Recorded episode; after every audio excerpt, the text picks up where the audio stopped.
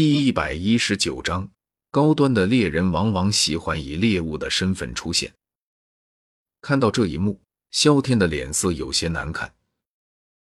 他怎么也没有想到，自己千防万防，竟然还是让那个佣兵把信号给传出去了。想到自己一会儿就要被狼头佣兵团的大部队围剿了，萧天的脸色越发的难看起来。脸色阴沉的手起刀落，萧天将未完全断气的佣兵彻底解决。抬头望着密林之外，那里似乎有着无数的人影开始飞掠而来。该死，小看这些家伙了！低声骂了一句，萧天转身就跑。他虽然很强，强到可以击败狼头佣兵团的三团长贺蒙的程度，但他终究只是个斗者，不是神。夷多尚且能咬死象，更别说狼头佣兵团里还有木蛇这个斗士级别的强者存在了。有木蛇这个二星斗士，再加上诸多最低也是五星起步的斗者，如此多的修行者一拥而上，哪怕他在天才，也得跑路了。毕竟，如果不逃的话，那他今天怕是要葬身在这片魔兽山脉中了。叽叽。当萧天转身逃窜之时，身后的密林外，大批的哨音不断的吹响着。这一刻，所有的佣兵都是飞快的对着密林方向赶过来。抓住他！大批大批的佣兵卖了命似的追赶着前面那若隐若现的背影。与此同时，一声声大喝不断的在密林中响起。靠！真的完大了！瞟了一眼身后大批的追兵，萧天嘴角一扯，有些郁闷的摇了摇头，然后借助着身体上绿色斑纹的掩护，不断的在草丛中窜逃。再次奔跑了一段距离，萧天脸色忽然一变，回过头来，只见那佣兵队伍的最前排，一名脸色阴沉的中年男子正健步如飞的狂奔而来。见到萧天回头。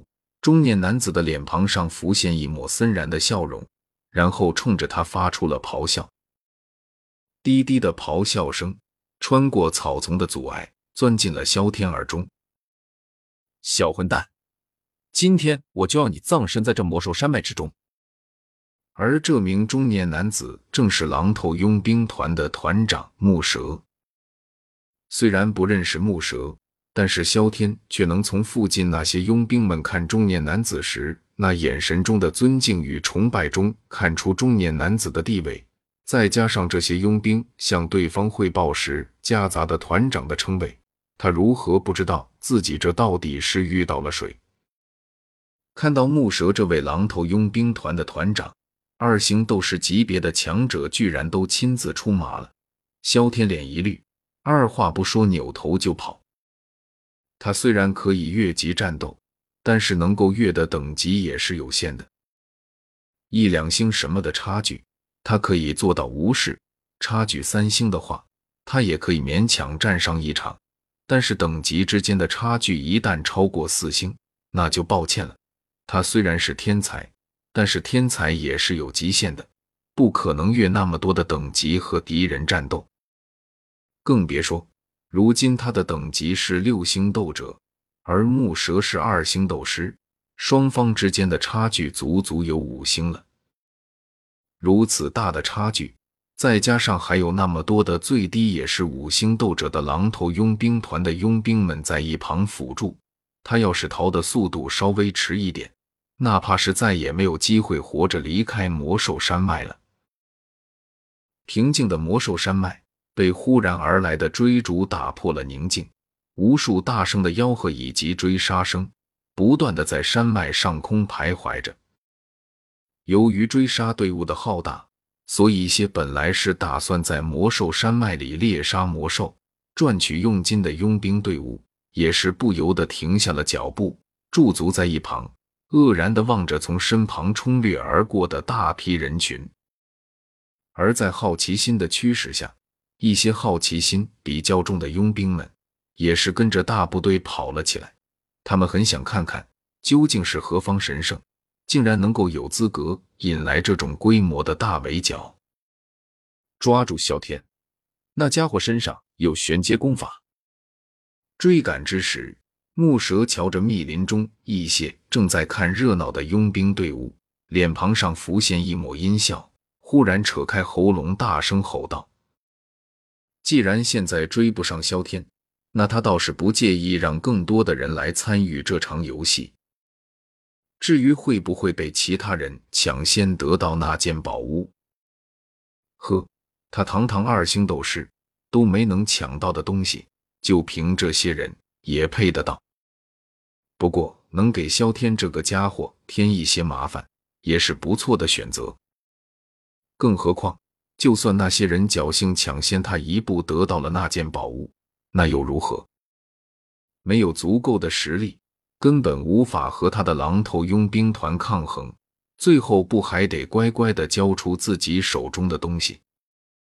听得团长这般喊，后面的狼头佣兵团团员也是极为机灵的齐声吆喝了起来。顿时，萧天身怀玄阶功法的大吼声便是浩浩荡荡的传遍了山脉。玄阶功法，这不得了的四个字一入耳，几乎所有佣兵队伍都是停下了手中的工作，互相对视了一眼，眼中皆是闪过一抹贪婪。在这片大陆上，斗气的修炼几乎已经在无数代人的努力之下发展到了巅峰地步。而且，由于斗气的不断繁衍，最后甚至扩散到了民间之中，这也导致斗气与人类的日常生活变得息息相关。也正是因为如此，斗气在大陆中的重要性更是变得无可替代。而因为斗气的极端繁衍，同时也导致从这条主线中分化出了无数条斗气修炼之法。所谓手有长短，分化出来的斗气修炼之法，自然也是有强有弱。经过归纳统计，斗气大陆将斗气功法的等级由高到低分为四阶十二级：天、地、玄、黄，而每一阶。又分初中高三级，修炼的斗气功法等级的高低，也是决定日后成就高低的关键。比如修炼玄阶中级功法的人，自然要比修炼黄阶高级功法的同等级的人要强上几分。不过，高级斗气修炼功法，常人很难得到，流传在普通阶层的功法，顶多只是黄阶功法。玄阶的修炼功法，只有一些比较强大的家族或者中小宗派才能持有，比如《斗破苍穹》的主角萧炎所在的家族。而玄阶中最为顶层的功法，更是只有族长才有资格修炼。而在玄阶之上，便是地阶功法了。不过，这种高深功法，只有那些超然势力与大帝国方才可能拥有。